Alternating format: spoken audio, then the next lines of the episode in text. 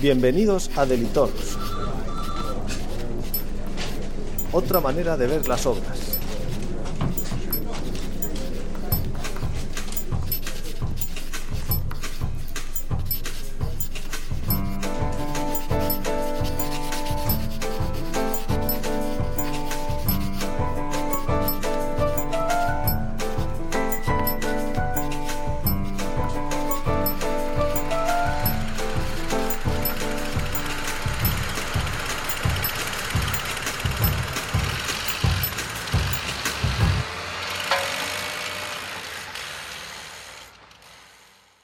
Hoy vamos a hablar de obra civil con un invitado que muchos conoceréis. Hola, soy Óscar y a mi lado está José. ¿Todo bien? ¿Es correcto lo que he dicho del programa de hoy? Todo bien, afortunadamente bien. Y correcto no, correctísimo. Eh, efectivamente, hoy nos acompaña Javier Lapina Cabrero, delineante y youtuber. Exacto. Javier es un compañero, especialista en delineación de obra civil y lineal, con grandes habilidades para la enseñanza, así que casi que va a hacer el, solito el programa. Nosotros nos limitaremos a ir lanzando preguntas y a ver cómo se desenvuelve. Así que yo creo que lo mejor es que Javi se presente y él mismo se describa contando de dónde viene, a qué se dedica y quién es. Javi, bienvenido. Eh, pues hola, buenas, soy Javier Lapina, bienvenido a Daily Talks y, encantado de haberme, que me hayas invitado a este programa. ¿Y a qué me dedico? Pues soy delineante proyectista y, me dedico, pues como a todos los de este mundillo, a hacer planos, todo el día haciendo planos. La, especialidad más habitual del delineante, al menos en la rama de construcción, es la edificación. ¿Cómo llegas tú a la obra civil, Javi? Pues por mi primer trabajo, que fue en una, en una ingeniería de autopistas, y, a raíz de ahí, pues eh, fue proyectado ya siempre en esa, en esa filosofía de, carreteras, del mundo de las carreteras, y todo lo que tenía que ver ya un poquito después con, todo, el, tema de, obra civil. Y tú, eh, bueno, actualmente en, en delineación o técnico superior en, tenemos dos especialidades, edificación y obra civil, actualmente. Pero en tu momento, porque tú y yo ya tenemos alguna cara. No, yo soy de la, de la FP antigua. Yo en mi día hice artes gráficas. Entonces eres mucho más mayor que yo. Sí, muchísimo más. Yo terminé en el 87, 87, 88 artes gráficas. Y pero en artes gráficas no había especialidad de como ahora, como edificación o u obra civil. Mm, no, no era como ahora que eras especialista. No, no, no, no eso era, era otro mundo. Ahí había dos, dos, como si dijésemos, dos ramas. Eh, estaba fotocomposición, que es lo que yo hacía, y talleres, que es ahí donde sacaban los papeles del periódico, como si dijésemos. Yo estaba abajo en fotocomposición, montando, montando las cositas y tal. La verdad es que nunca he trabajado de eso. O sea, lo estudié, pero mi primer trabajo, ya te digo, fue a raíz de, de estar en, de, esta carrera, de hacer, bueno, carrera, formación profesional de artes gráficas, me metí como botones en, una ingeniería de autopistas. Y eso fue lo que te ha llevado hasta ahora. Eso es. ¿Recuerdas el primer día de trabajo? El primer día exactamente no, pero la entrevista de trabajo, por supuesto, no se me olvidará en la vida. O sea, yo tenía 17 años recién cumplidos y a la entrevista de trabajo fui con mi madre. O sea, era menor de edad y fue mi madre conmigo en el año 87. Y de hecho, luego, años después, hablando con, Ángel Martínez, que fue el que me contrató en, Ingeniería de Autopistas, que actualmente eh, luego pasó a llamarse Inoxa y ahora me parece que es ICOM, que la compró, eh, pues me dijo después, años después, me dijo, hombre, no solo te cogimos porque supieras de arte gráfica y tal, dice, a mí lo que me dio mejor impresión es que vinieras con tu madre, dice, de 20 chavales que vinisteis, el único que vino con su madre fuiste tú. Dice, y esto me dio, me dijo, joder, este chaval en su casa le cuidan. Si le cuidan, tiene que tener ciertos valores o no sé cómo llamarlos. Y por eso me cogió el tío. O sea, porque fui con mi madre a la entrevista, me planteé allí con ella. respondí yo a las preguntas. ¿eh? Ella solo estaba allí de, para, para controlar, decir, a ver dónde te vas a meter, que mi hijo, ojito, ¿eh? Pero fue, fue curioso. Imagino que después de esta empresa habrás cambiado dos o tres veces de empresa, alguna más con la crisis. Bueno, eh, Tampoco te creas que he tenido tantas, porque estuve en Ingeniería Utopista, ya te digo que luego se llamó Inoxa, me fui a hacer el servicio militar, que yo en aquella época lo hice, eh, tuve que hacerlo, no me quedaba otra, no me dio tiempo a, presentar como se hacía antiguamente, decir, bueno, ibas echando prórrogas por estudios y tal, yo no me libré ni, ni por pies planos ni por la vista, y eso que no vi un pimiento, pero no me libré por nada. Luego después, pues eh, estuve en otra que era, eh, se llamaba Trazado y Estructuras, ahí también empecé a hacer muchísimas, muchísimas estructuras, eh, una bestialidad. Eh, luego monté una empresa yo por mi, cuenta con, dos compañeros, la llamamos Madrid 2000. Os imagináis por qué se llamó Madrid 2000, porque era justo cuando cambiábamos de milenio y de siglo. Y, luego después entré en Tedaso y de ahí a mi actual empresa, en Esteico, que llevo 17 años ya. Y siempre, siempre, siempre, siempre, ya os digo, relacionado con obra civil, carreteras, todo tipo de, de estructuras mm, súper emblemáticas, pero siempre enfocado a, obra civil y carreteras. Menos en la mili que no, que no te meterían en el servicio de topografía o pues, algo así. Pues escucha, eh, la hice en Hoyo de Manzanares, en la Academia de Ingenieros. Ah, o sea, vaya, o sea que ni ahí. No me libré ni ahí. Ni ahí me libré. Además, eh, fundamos, bueno, fundamos. Cuando yo entré se, se creó eh, un grupo mm, especial. Eh, a mí me metieron en un grupo que se llamaba Radite, que era Red Autónoma Digital Integrada Táctica del Ejército, que empezamos a, trabajar con los equipos digitales que hoy tienen en la actualidad el ejército. Bueno, ahora serán un poco más modernos, pero antiguamente no, no existían los, por ejemplo, los telefax y cosas, eran por, por casi por Morse y, unas antenas de radio que llevaban las AMPRC 77, estas que salen, si habéis visto alguna película de esas del Vietnam, la típica va el tío con la mochila detrás y una antanota de 3 metros, pues eran esas. Y nosotros empezamos a, a funcionar con ordenadores, con, todo digital y, me metieron ahí. Encima, claro, como, como sabía de carreteras, pues era el encargado de topografía, de situar los convoys, de no sé qué, claro, pues nos soltaban en mitad del monte, montabas un punto en, un, Toledo, el otro se iba a Cuenca y tenías que comunicar con tus, con tus antenas. Entonces había, tenías que, que enfocarlas porque tenían que tener casi casi línea directa de visual. O sea, fue una odisea. La verdad es que me lo pasé muy bien en la mili.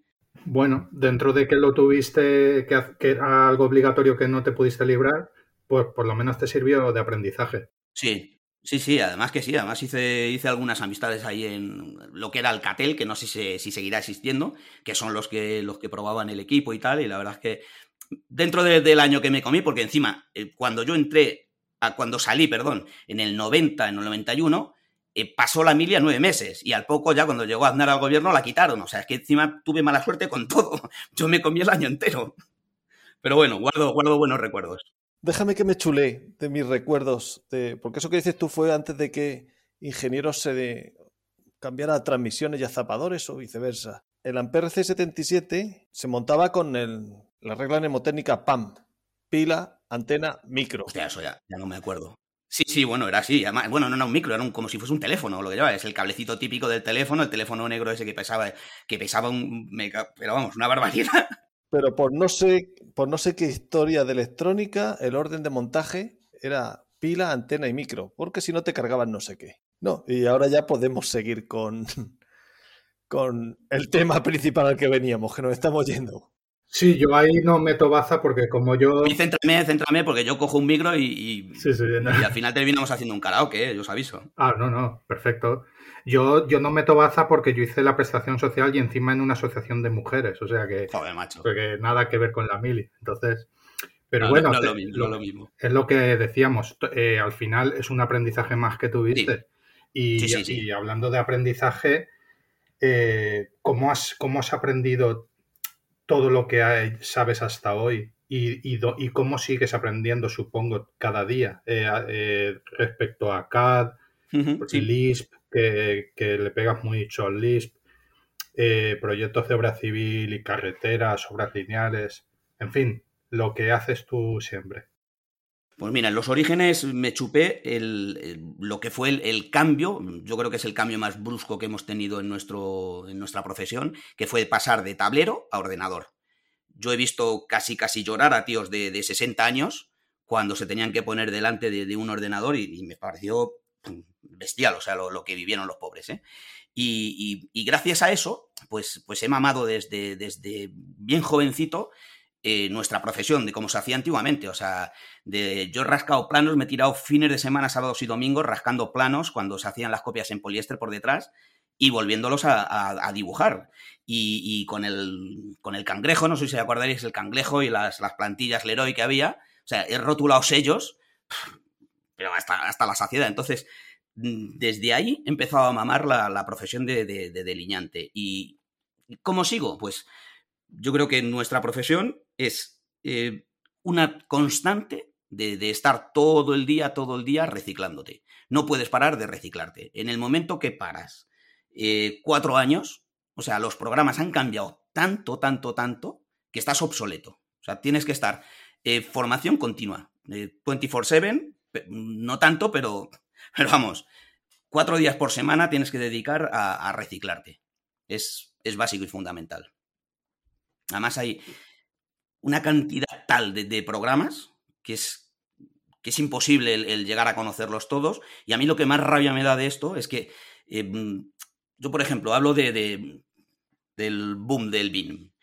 Eh, me da rabia que no sé exactamente si estoy utilizando las herramientas adecuadas, porque como hay tantas, no sé si, si, si, las que utilizo son las adecuadas o no, o hay algo mejor. Entonces, siempre estás con la cosa de decir, oh, es que esto lo, lo, dan como si fuese el, copón, la panacea, pero luego te pones a hacer y dices... Claro, pero si en tu empresa tienen unas, eh, también... Sí, eso está claro que... No, eh, bueno, tú por tu cuenta hasta cierto punto porque eres una persona inquieta eh, estarás al tanto de lo que existe y más o menos a, lo que llega cada una. Sí. Pero yo me está respecto a lo que has dicho de que viste gente llorar cuando se tuvo que pasar a. Sí, sí, eso me impactó de verdad, ¿eh?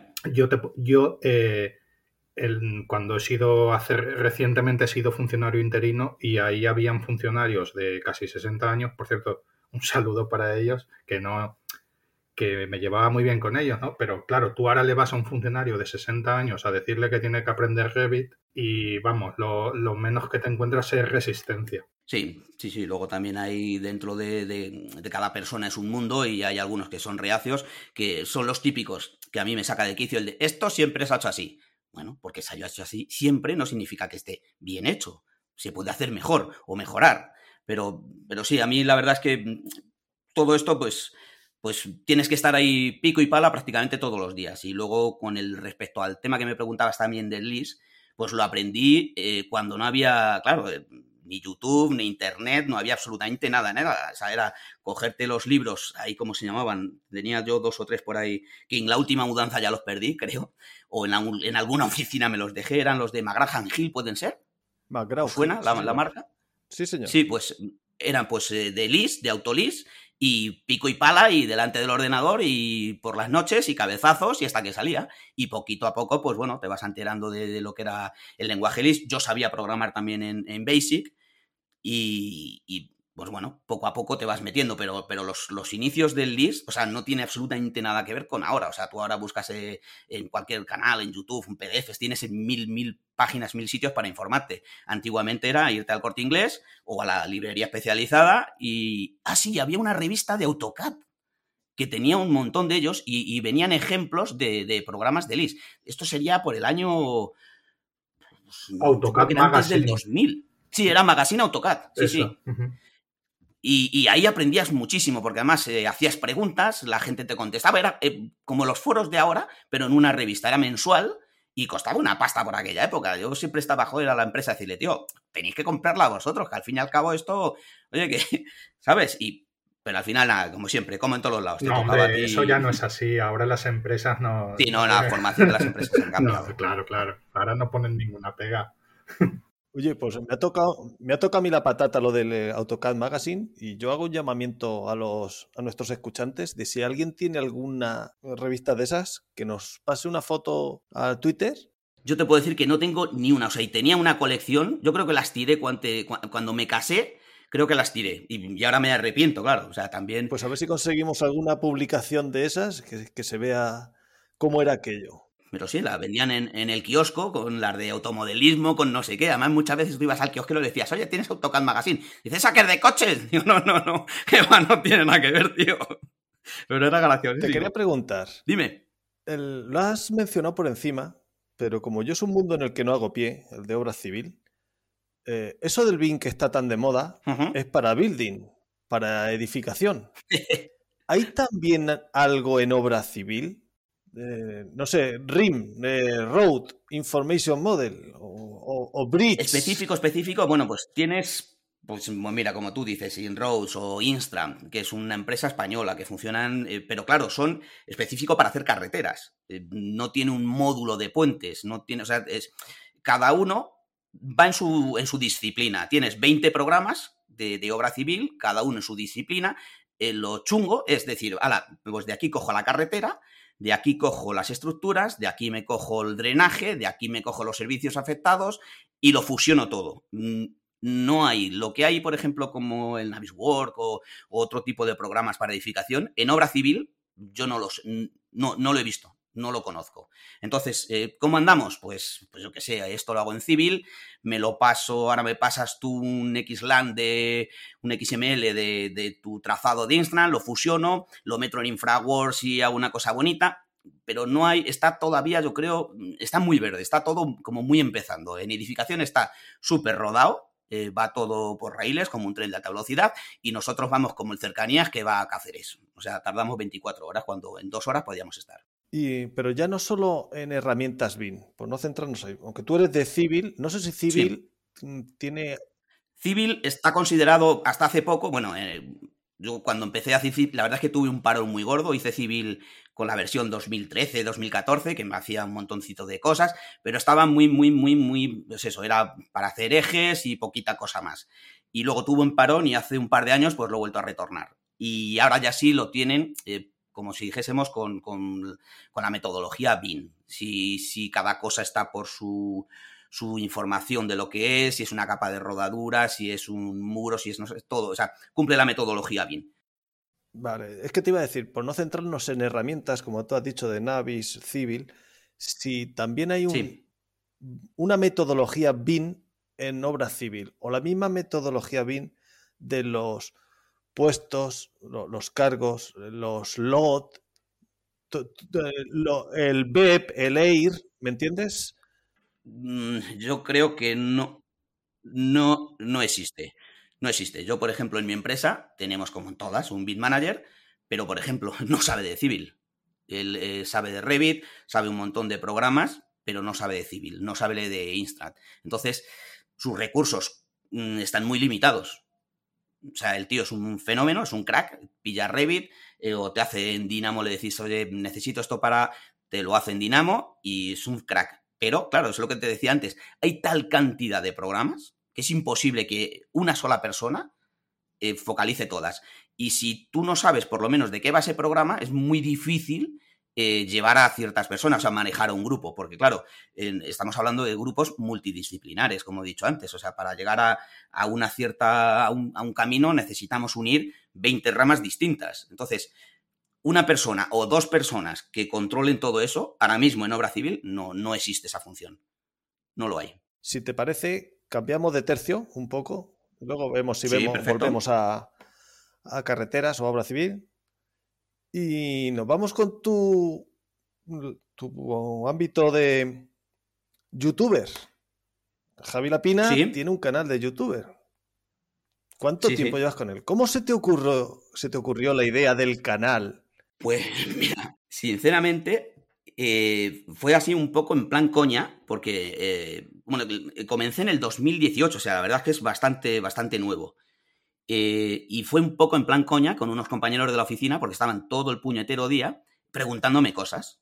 Y se lo explicaba. Y a los dos meses, oye, Lapi, ¿y cómo se hacía esto? Pero tío, si es que te lo he contado hace dos semanas, que no me importa porque se lo explico. Pero digo, pero es que Digo, mira, para que no me deis el coñazo, creé el canal de YouTube con cuatro o cinco vídeos de cómo insertar. Las los primeros vídeos que hice fueron de, insertar imágenes desde satélite, eh, cómo georreferenciarlas y ponerlas en AutoCAD, porque la verdad es que buscabas en Internet, en YouTube, y tampoco había información.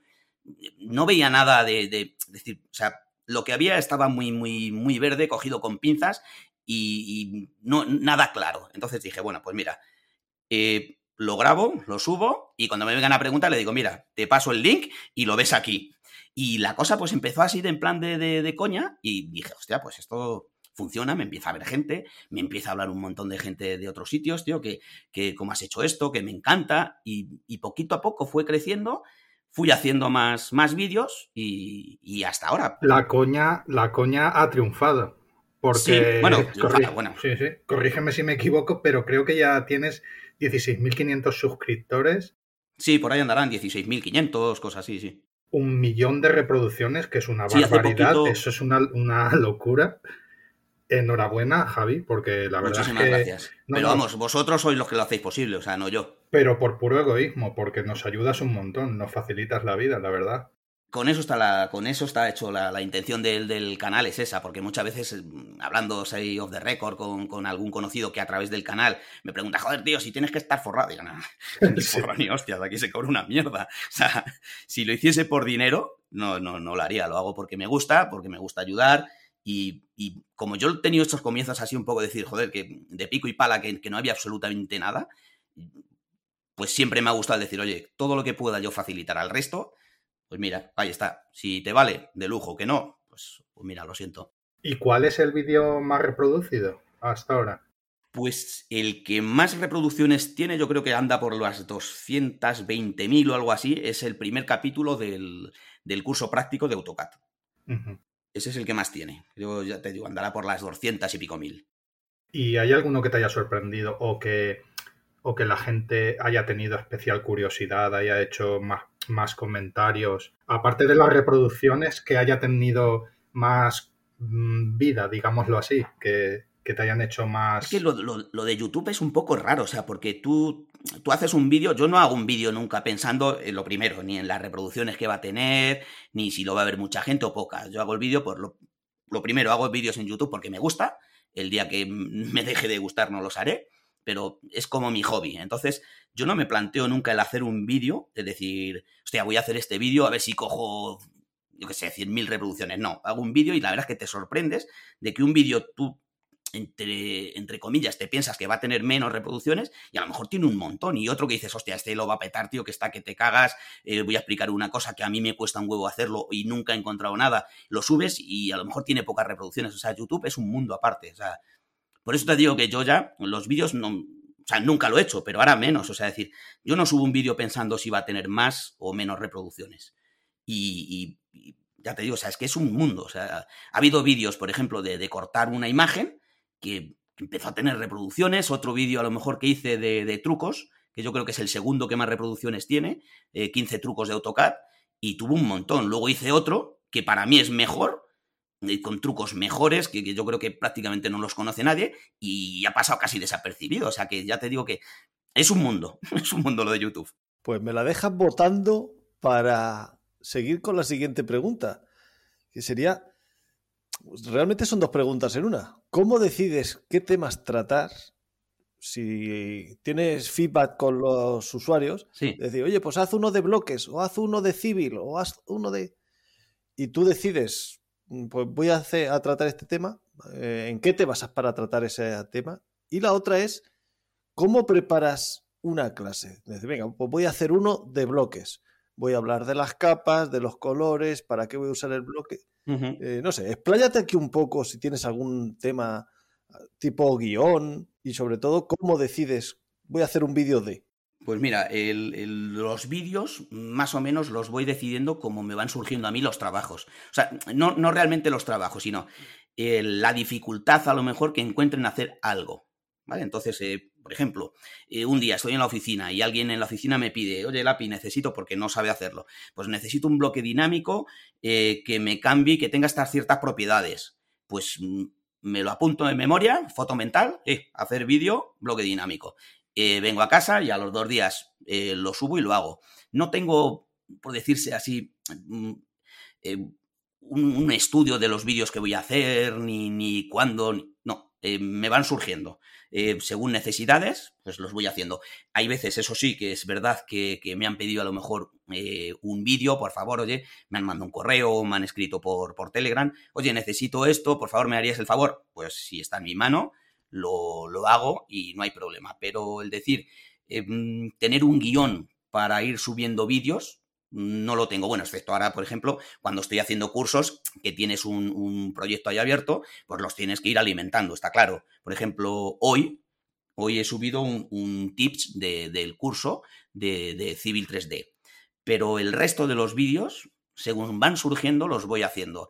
Eh, por ejemplo, que necesito o alguien me pide, porque claro, yo para mí no los haría, los hago para los demás. Alguien me pide, oye, Lápiz, ¿cómo se hace eh, llevar coordenadas del Excel eh, AutoCAD. Pues pum, a los cuatro días, vídeo para arriba.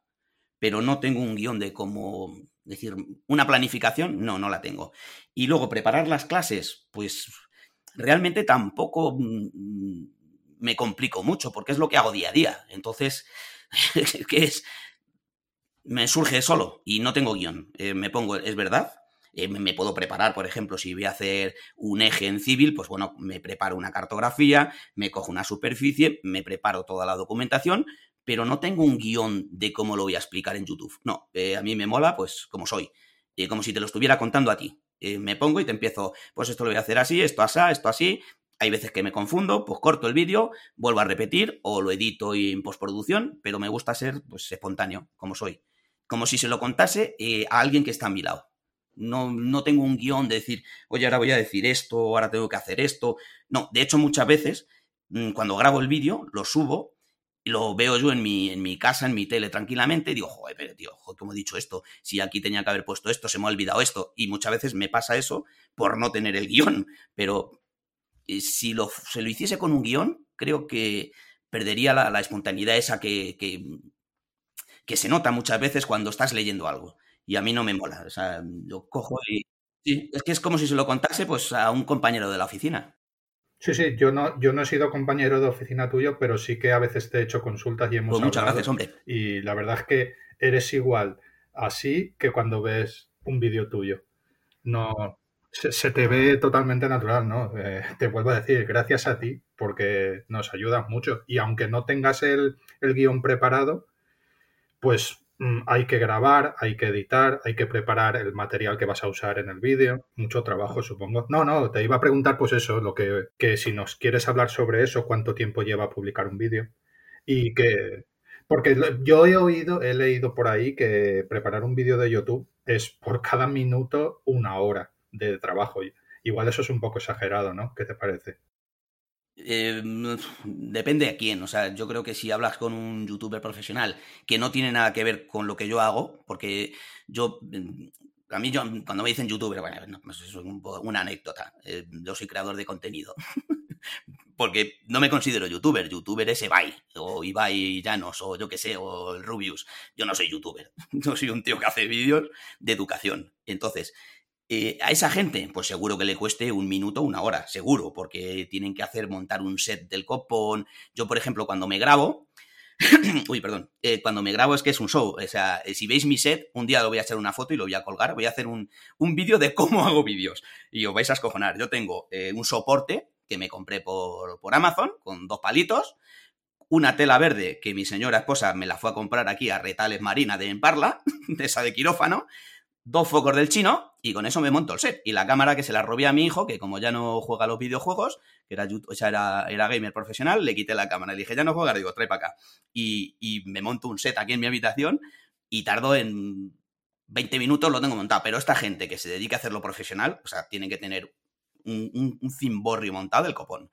Y luego, ¿cómo, ¿cuánto tardo? Pues depende el, depende el vídeo. Si es un vídeo, por ejemplo, que, que tiene mucha elaboración, pues tardas bastante, porque tú date cuenta de, por ejemplo, yo creo que el que más tiempo me ha llevado a prepararlo fue el último de, las novedades del AutoCAD 2022, porque ahí me, jodieron un poco con, las novedades que sacaron, que fueron una castaña, entonces dije, bueno, a saco contra ellos.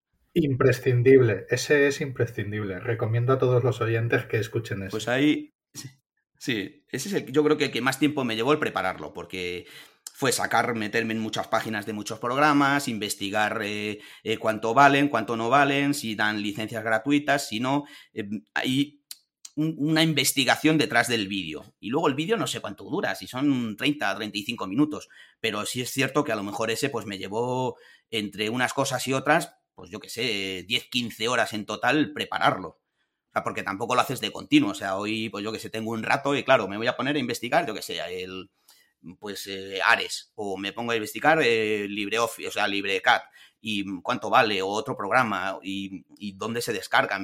cógete en la página, saca una foto, mira los links, métete en Autodesk, mira a ver cuánto vale el, el AutoCAD. Entonces, todo eso, pues tienes que ir poniendo todo para luego sacarlo en el vídeo y lleva, lleva un trabajo por detrás, pero, pero lo haces con gusto, o sea, no, como me gusta, es un hobby para mí, ya, te digo, o sea, yo con esto no lo hago por dinero ni de coña, y, es un hobby, al igual que le gusta a lo mejor su tiempo libre leer libros, pues a mí me mola esto, el trastear, ver cosas, eh, subirlas, em, es un hobby para mí, entonces no me, no me cuesta, nunca, nunca he hecho de, de, más el, el, tiempo que le dedique, porque si tuviese más tiempo, más lo dedicaría, o sea, porque me gusta. Entonces, ya te digo, pero, pero sí es verdad que algunos vídeos llevan una elaboración. Otros, por ejemplo, pues a lo mejor si estoy presentando un, programa en list mío, pues no me cuesta nada, porque lo he hecho yo, sé cómo funciona y en 15 minutos o en media hora que dure el vídeo, pues media hora lo he grabado. Eso sí, el, list, pues a lo mejor me he tirado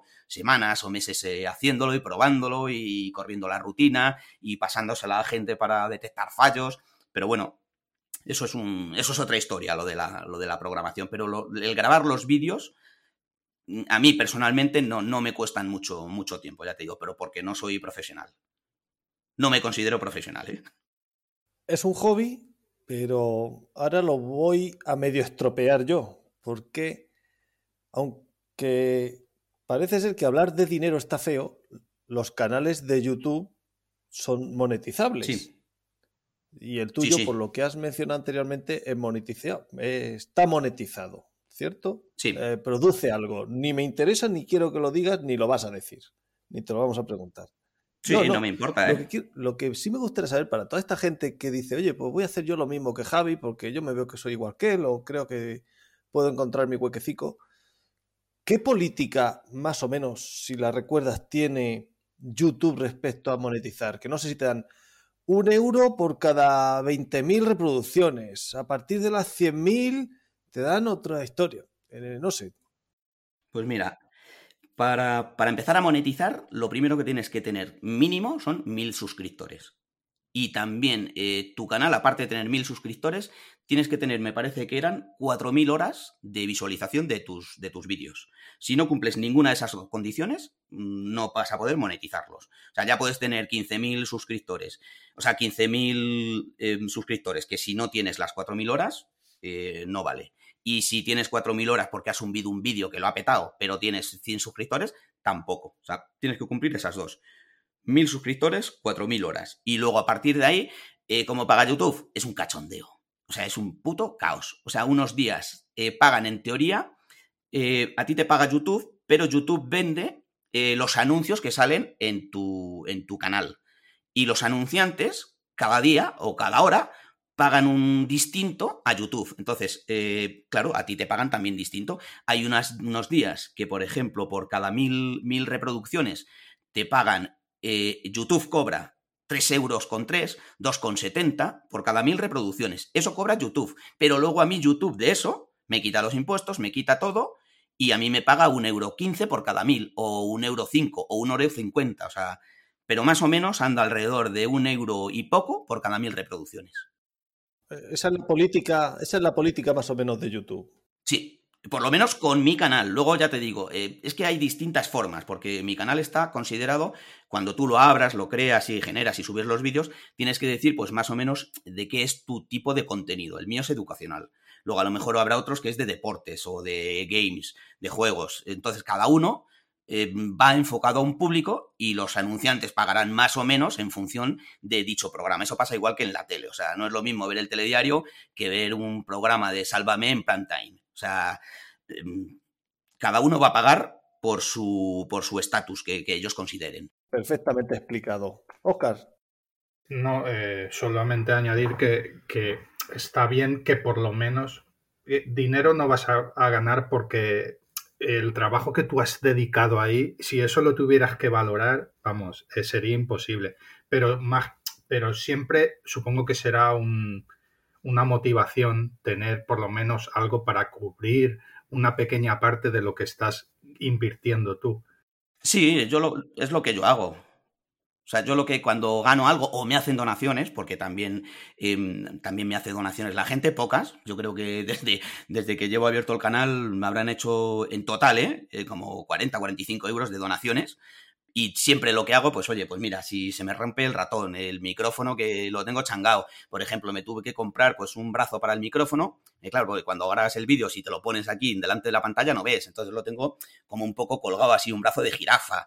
Eh, todo lo que yo voy me va pagando a mí, al final repercute en el canal, o sea, por lo menos el hobby que no te cueste mucho dinero, ¿no? E, eso es. Lo único, de vez en cuando, algún mes, saco a cenar a mi esposa, que no se entere nadie, la llevo a cenar, porque es la que sufre y aguanta todo.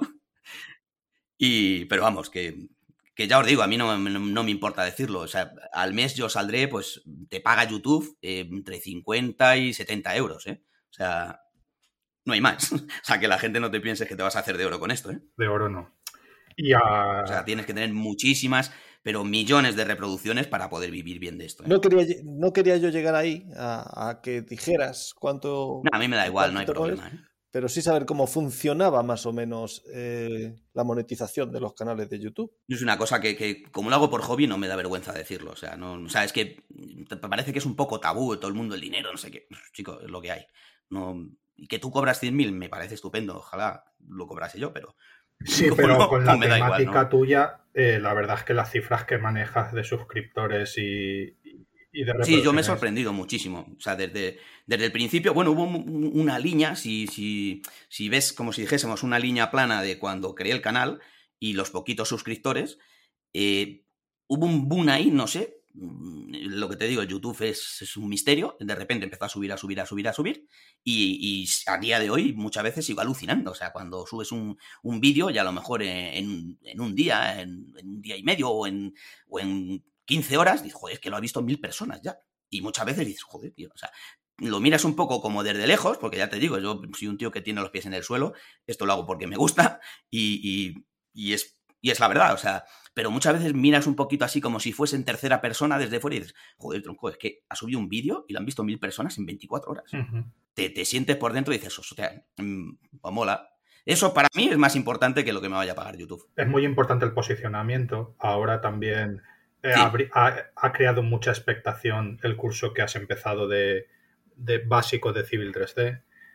Y, y bueno, cuéntanos un poco hazte publicidad del curso de Civil 3D. Eh, cuéntanos a quién va dirigido, qué, vas a contar en él, cuánto va a durar. Para hacerme publicidad soy, soy muy malo, pero bueno, lo voy a intentar. No, la verdad es que es un, curso porque, ya te digo, yo muchas veces cuando, la mayoría de las veces vas a buscar información y la primera fuente de información de la que tiramos yo creo que prácticamente todo el mundo es YouTube. Pones lo que necesitas, te salen mil vídeos y hay 100 cursos o 1000 cursos o un millón de cursos de civil, pero ninguno que me llame a mí la atención de decir, o sea, yo siempre me planteo el decir, eh, voy a enseñar o voy a intentar enseñar como a mí me hubiese gustado que me explicaran las cosas. Entonces, eh, lo primero, no es que sea para tontos, porque yo creo que toda la gente que me ve es bastante inteligente, pero lo voy a intentar explicar de una forma que todo el mundo lo entienda. O sea, el que no tiene ni idea de civil, 3D, que es la primera vez que he abierto el programa con mi, con mi, con mi curso, eh, pueda empezar a entenderlo desde cero. O sea, no está enfocado a, profesionales que lleven 5 años o 15 años trabajando con civil. No, es un curso básico. Voy a intentar explicar de principio a fin el, intentar crear una carretera y de esa carretera pues sacar todas las mediciones pero desde principio a fin, o sea, desde cómo insertamos la superficie, cómo hacemos un eje, cómo hacemos de ese eje sacamos un perfil longitudinal, cómo en ese perfil longitudinal encajamos un arrasante, cómo de esa arrasante eh, hacemos una sección tipo, eh, un, assembly que se llama en, en civil, y hacemos una extrusión, como digo yo, para que todo el mundo lo entienda, o sea, un corredor de esa sección tipo, de esa sección transversal, a lo largo de ese eje que hemos creado para generar la carretera. A esa carretera le vamos a dar los taludes, vamos a generar unos perfiles transversales y cuando tengamos ya todo eso, vamos a hacer unas mediciones. Y yo creo que, el curso, pues, capítulos, pues mira, llevo ahora mismo tres, más uno de tips que he subido, pues mínimo nos iremos a 14, 15 capítulos fácil. Los quiero hacer que no sean muy largos para que no, no aburra la gente, porque yo tengo comprobado, a mí me pasa. O sea, yo me pongo a ver un vídeo eh, de algo que necesite y como no vaya al grano en 5 minutos, me desespero. Entonces yo quiero hacerlos que sean eh, cortos, pequeños, pero concisos, al detalle. Que tengas que ver cómo se hace una superficie de una triangulación de curvas de nivel. ¡Pum! Aquí lo tienes. 15 eh, minutos, curvas de nivel. Eh, que tienes que hacer un eje. Toma, en 15 minutos haces tu eje con tus alineaciones y cómo cambiar las alineaciones básicas. Yo creo que es como ya, ya te digo, como a mí me hubiera gustado que me, que me hubieran enseñado civil. Y bueno, el otro día hiciste un, un vídeo dando las gracias. Ahí se te había tocado, te había tocado la patata. Sí, joder, qué bueno. ¿Se te había emocionado? Sí, sí, la verdad es que o sea, es una cosa, un dato que no tenía ni idea. Y de repente me mandó YouTube las notificaciones al correo que te mandan como siempre. Y, veo, dijo, hostia, que he llegado al millón de reproducciones, tío. Y que te lo juro, o sea, es que flipé. O sea, además que no tenía ese dato, pues no lo tenía en cuenta. Igual que me parece que también me mandaron que había llegado al millón de reproducciones y a las 100.000 eh, horas de visualización. Y los suscriptores sí, porque lo ves, entras en tu canal y lo ves a 16.500. Pero el millón de visualizaciones dije, madre mía, chicos, es que es... Y, la verdad es que me salió decir automáticamente, digo, eh, me puse el vídeo delante aquí y lo grabé dando las gracias. O sea, y fue totalmente improvisado, o sea, cómo salió. Sí, pues se te vio ilusionado, contento. Sí, sí, la verdad es que ya te digo, o sea, me hizo, pero vamos, me quedé flipado. O sea, es una cosa que, que sigo alucinando. O sea, que. e imagino que también te, te daría energía para seguir. Sí, sí, sí, sí, sí. Sí, porque además es lo que te digo, o sea, para mí da más energía el que te vean en 24 horas, en un día o en 5 días, o que te escriba un tío de, como me ha pasado ahora, un tío de, Chile, de Perú, de Alemania, de, Rusia y un tío también de Portugal. Eso mm, es una pena porque no puedo atender a todos, porque me piden muchísima gente cosas y, no puedo por tiempo, además que se lo digo, pero, es, lo que más me llena. O sea, me hace, un, me hace tener la espalda súper ancha, de, es que no me cabe, te lo juro, no me entra. Pues por eso, por lo que te estaba diciendo, que te habrá dado energía y por lo que veo, el futuro del canal, bien. ¿Cómo lo ves tú? ¿Que va a seguir durante mientras tengas salud y fuerza? Eh, eso, eso, eso ojalá. Eh, sí, la verdad es que sí. O sea, mm, ilusión, estoy como la del primer día, o, más todavía, viendo cómo, cómo, está funcionando. Tema y material, yo creo que no va a faltar nunca, porque cada vez nos sacan programas nuevos y nos van haciendo actualizaciones. O sea, esto es infinito, no tiene fin, es infinito. Entonces, pues hasta que el cuerpo aguante o me deje de gustar. El día que me deje de gustar porque, yo qué sé, se te empieza a llenar el canal de haters o, no sé, ¿sabes? Porque a lo mejor un día metas la pata en algo y no lo sé. Pero yo por mí, vamos, hasta que me duren las pilas. Pues estupendo, tanto para ti como para los que te seguimos o lo hemos necesitado en algún momento y los que no lo hayan hecho, eh, ahí lo tienen. Dejaremos las notas, el enlace para que vayan directo y se den una vueltecita por allí a ver si les puede ayudar.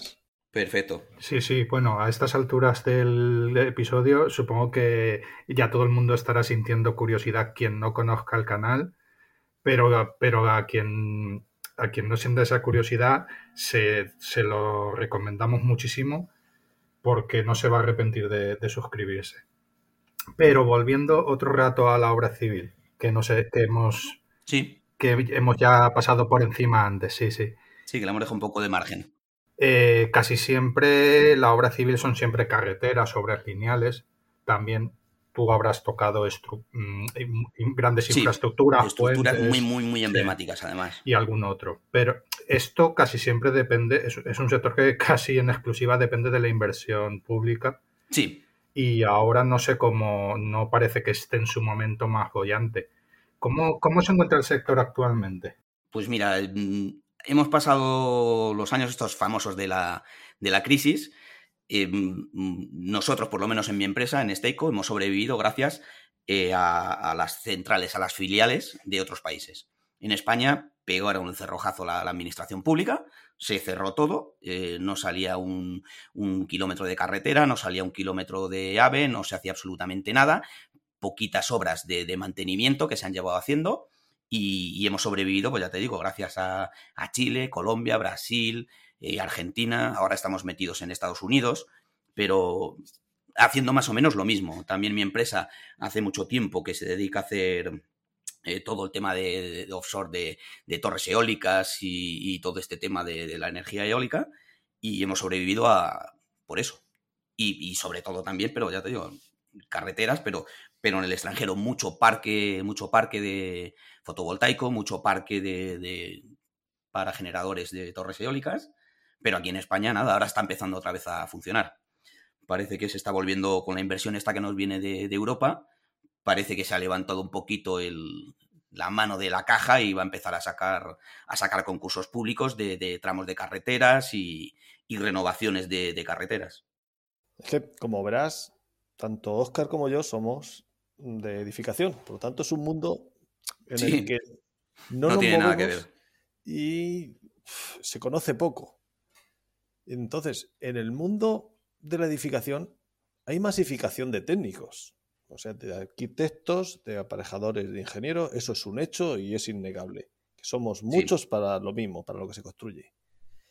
¿Cómo se encuentra el mundo de los técnicos y concretamente de delineantes en obra civil?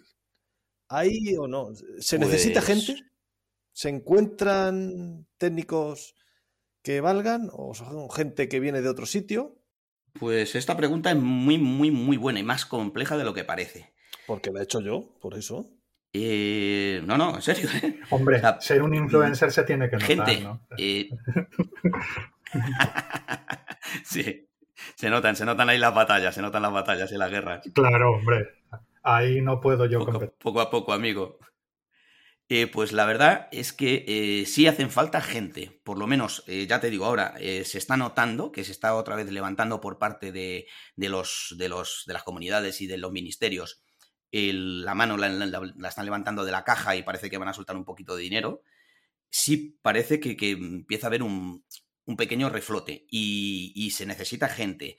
Y no es fácil encontrar gente cualificada, porque es como siempre, delineantes hay muchos pero no de obra civil. Y ese es un gran problema. O sea, y los que te vienen, mm, muchas veces necesitas un perfil de un tío de que en una semana que esté en tu, en tu oficina esté sacando curro, curro de verdad. No que tengas un perfil de un chaval que le tengas que enseñar. Eh, no, cuando nosotros eh, contratamos a alguien, contratas ya a un tío con experiencia. Y eso es difícil encontrarlo. No, mm, son, son escasos, ¿eh? Y luego la gente buena, buena, buena, eh, es imposible. Si estás en, un, en, una oficina, estás en una ingeniería, es complicado que te, que te, muevas. Yo, por ejemplo, llevo 17 años, 17 años en, en Steico. ¿eh? Pues oye, aprovecha desde aquí para que te suban el sueldo, para decirles, oye, me merezco más, que soy fan, que os estoy haciendo publicidad. Bueno, eso no. Mira, ahí, ahí me tengo que callar porque estamos en disputas, así que lo siento, pero no puedo decir nada. Pero vamos, estoy open word, ¿eh? Claro, eso, que se sepa. Sí, sí, no, no, además lo, lo tengo en mi página de LinkedIn, en, yo he tenido, he tenido unas negociaciones con mi empresa, no hemos llegado a ningún acuerdo, eh, yo exijo unas cosas, me siento que llevo muchísimo tiempo, eh, creo que he tocado techo, estoy encajonado y, la verdad es que las sensaciones que tengo, no sé si la metáfora va a valer, pero me siento como un Ferrari al que solo le sacan dar paseos, pero por el parking. Entonces, es difícil, pero bueno, no quiero, no quiero hablar de ese tema. Señores, aprovechen, tienen aquí un gran profesional.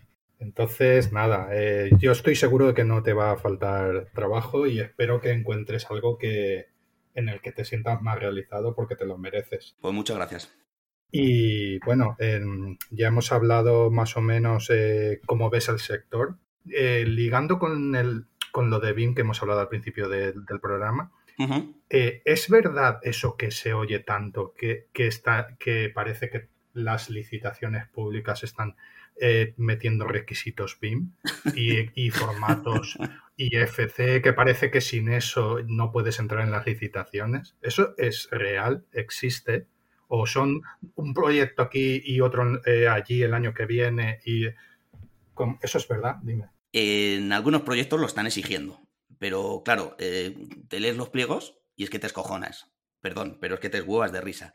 No saben lo que quieren. O sea, porque tú les preguntas, vale, si quieres el proyecto en BIM, pero ¿qué? ¿El qué? Em, ¿Qué tipo de, de BIM quieres? ¿Qué, qué- el, los 20 el 300, 100, 200, 500? O sea, ¿cómo lo quieres? ¿Qué es lo que quieres? ¿Qué vas a hacer con ello? ¿Es simplemente para luego vacilar ahí en el ministerio y poner el Navisworks? ¡Ah, mira qué bien, qué bonito! Porque yo la, la impresión que tengo desde currando, o sea, no de las altas esferas, sino de, de abajo, de currar, no tienen ni idea el ministerio de lo que es BIM. Pero así de simple. En algunos proyectos, las últimas ofertas que hemos hecho de Adif, eh, que por cierto hice yo un- un- una presentación en InfraWorld y, y exigían un modelo BIM. Pues vale, me dices, bueno, pues tiene, puede tener, llegar a ser su, sentido si luego esa obra eh, vas a tener un, eh, es decir, para, conservación, por, por, por la estructura que es eh, una vía de AVE, pues bueno, lo veo sentido. Pero es que la licitación de la obra no era la obra completa, solo era plataforma. O sea, nosotros hacíamos hasta la parte de abajo. El raíl, la electrificación, eso lo harán a lo mejor dentro de cuatro años. Entonces, ¿Para qué quieres un BIN ahora? No te vale de nada. No, no. Además es eh, mm, muchas veces eh, los formatos IFC no te es- no incluyen eh, información útil que te pueda servir ni siquiera ahora. Sí, es, es lo que te decía. O sea, luego tú te lees el pliego de, de la oferta y es que es, o sea, es absurdo. O sea, no saben lo que quieren. BIM, ¿qué es? Unos te hablan de 3D, otros te hablan eh, modelización. Claro, o sea, es que no, no saben. O sea, yo creo que está tan sumamente verde en, obra civil el tema del BIM y menos, o sea, ya una cosa es para ofertas y otra cosa ya es para construir. Cuando tú hablas con una constructora, vamos, se la pela el BIM. No hay, yo creo que no conozco una constructora en España eh, ahora mismo que estén trabajando en obra real que utilice BIM, ni una. O sea, no, no existe. Pues oyes por ahí y parece que es todo BIM ya, que vamos, En obra civil, en obra civil yo te aseguro que no. O sea, no, no lo conozco, ¿eh? ya, ya. Eh, la realidad dista mucho de lo que se escucha. Sí.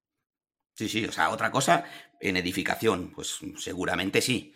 Pero en obra civil, o sea, o en. A no ser que sea a lo mejor un- un- una cosa así que no tenga que ver exactamente con carreteras, que sea, yo que sé, un, un puerto, una construcción de un dique, que ahí ya te interviene pues el, el- sistema portuario, que a lo mejor sí lo necesitan, pero en obras normales de, de carreteras, puentes normales, no, no, no me suena de que ninguna constructora esté utilizando BIM.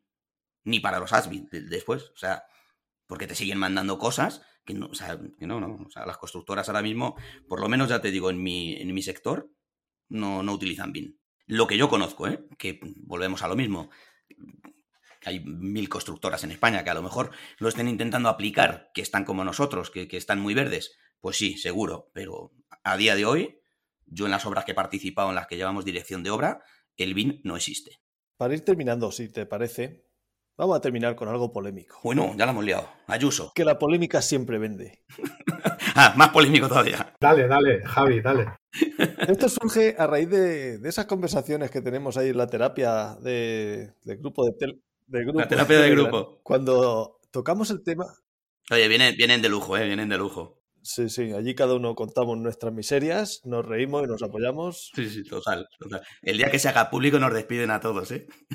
Sí, pero y lo bien que sienta. Eso también es verdad. Cuando tocasteis el tema de los certificados de Autodesk, Bueno, es un tema delicado. Aquí solo quiero una opinión. No quiero ni que te mojes.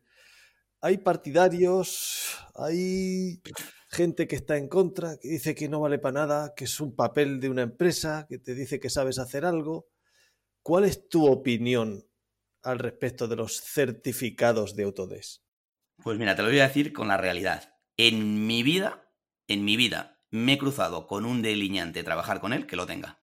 No he trabajado con ninguno que tuviera un certificado de Autodesk. realmente, mm, certificado de Autodesk, de certificados de los que llamamos que tienes que ir a la empresa Pepito Suárez, que está en la calle Goya, que es suministrador de Autodesk, y tienes que hacer el examen allí. ¿eh? No hablamos del certificado como yo tengo un curso de Autodesk, que me lo descargo desde su página y lo hago. No, no, el certificado oficial, Vas a la casa del señor Autodesk, te hacen su examen y te dicen, sí, es. usted maneja muy bien nuestro programa.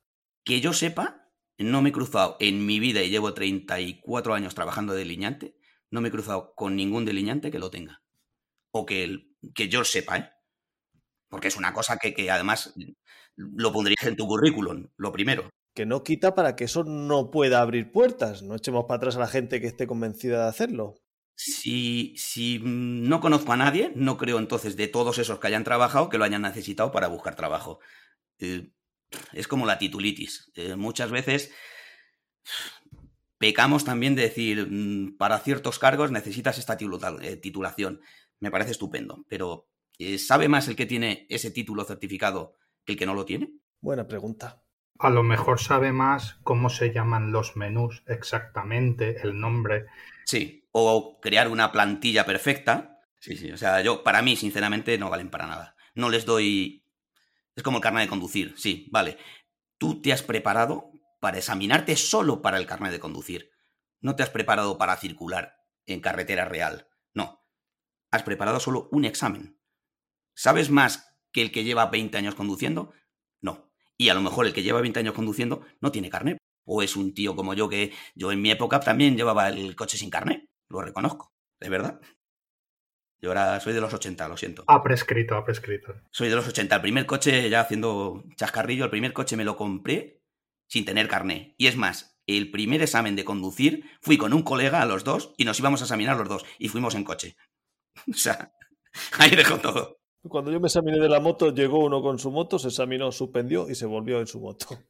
Sí, sí, o sea que eso significa que el que tenga el título o el carnet de conducir en este caso sabe más. Pues no, pero Chico, es lo que hay, así es la vida.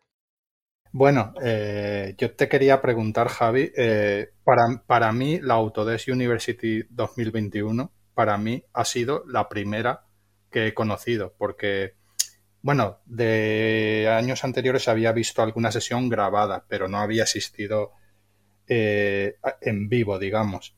Este año me he inscrito a unas cuantas sesiones y la verdad es que mm, para mí ha sido bastante decepcionante en el sentido de que para mí una university es para eh, presentar cosas de investigación, eh, proyectos innovadores y por lo menos en lo que yo en lo que yo he visto han sido presentaciones enlatadas, cursos de cosas que, puedes encontrar en otros en otros lugares, eh, incluso del propio Autodesk.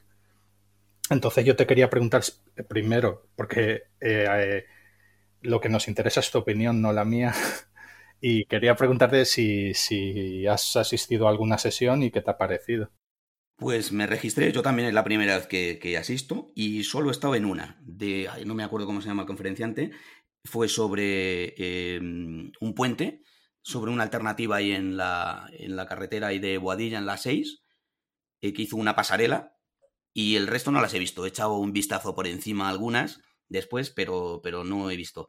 Y la verdad es que sí, o sea, me pareció pues un webinar normal y corriente. No, no sé, es que tampoco. No tenía grandes expectativas tampoco de, de, de Autodesk University. O sea, no es. Por lo que he estado leyendo. Y además, em, los de Autodesk les mandé una vez un Twitter. Eh, porque había, no me acuerdo qué charla iban a dar. Y se lo dije que si le van a dar también en, en castellano. Y todavía estoy esperando la respuesta. O sea que, pues, sinceramente no, no tenía grandes expectativas. El, el vídeo que yo estuve viendo de él, bueno, en, el directo, ya te digo, me gustó, pero vamos, es fuera del contexto de, de, Autodesk University, lo puedes ver en su página web o en su, o en su LinkedIn y tan normal, o sea, no, no es nada especial.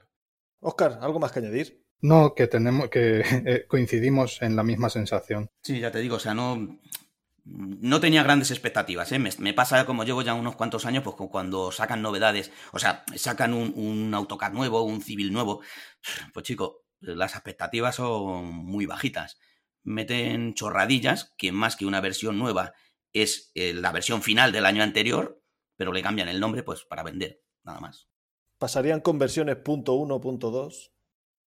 Sí, sí, es decir, bueno, ya lo que vayas un año adelantado, de siempre no lo he entendido, pero que, que saques versiones por todos los años de porque sí, pues no tiene sentido, chicos. Es una actualización, saca cada dos años. Eh, aparte, lo que pasa es, es, que es un negocio, claro. Entonces, como pagas licencias, ahora ya con Autodesk pagas licencias anuales, pues tienes que renovar cada año. Pero claro, lo que te ofrecen, pues es un poco Lo que te digo es la versión final del año anterior. Sí, pero incluso así, porque la gente que está suscrita y es su herramienta de trabajo, Sí, aunque no te saquen una versión nueva, vas a tener que seguir suscrito igual a la que exista. sí, sí, sí, sí, sí, porque Entonces, además ahora ya sacar digo, por sacar son- son versiones. anuales. Sí, por eso. Que sacar una versión por sacarla, porque cada año hay que sacar una. Sí, no, no, no tiene mucho sentido, la verdad. No, debe de tener, pero no lo, no lo veo. Sí, lo tiene para ellos, eh, a nivel, a nivel económico eh, venden más, No, seguro, seguro, claro. tendrán sus, sus proyecciones eh, de, de cada año y las tienen que ir cumpliendo. Y claro, exigirle al, al de turno, oye, con el látigo, ksh, ksh, programa que hay que sacar el 22 de enero, programa, ksh, y dándole ahí con el látigo.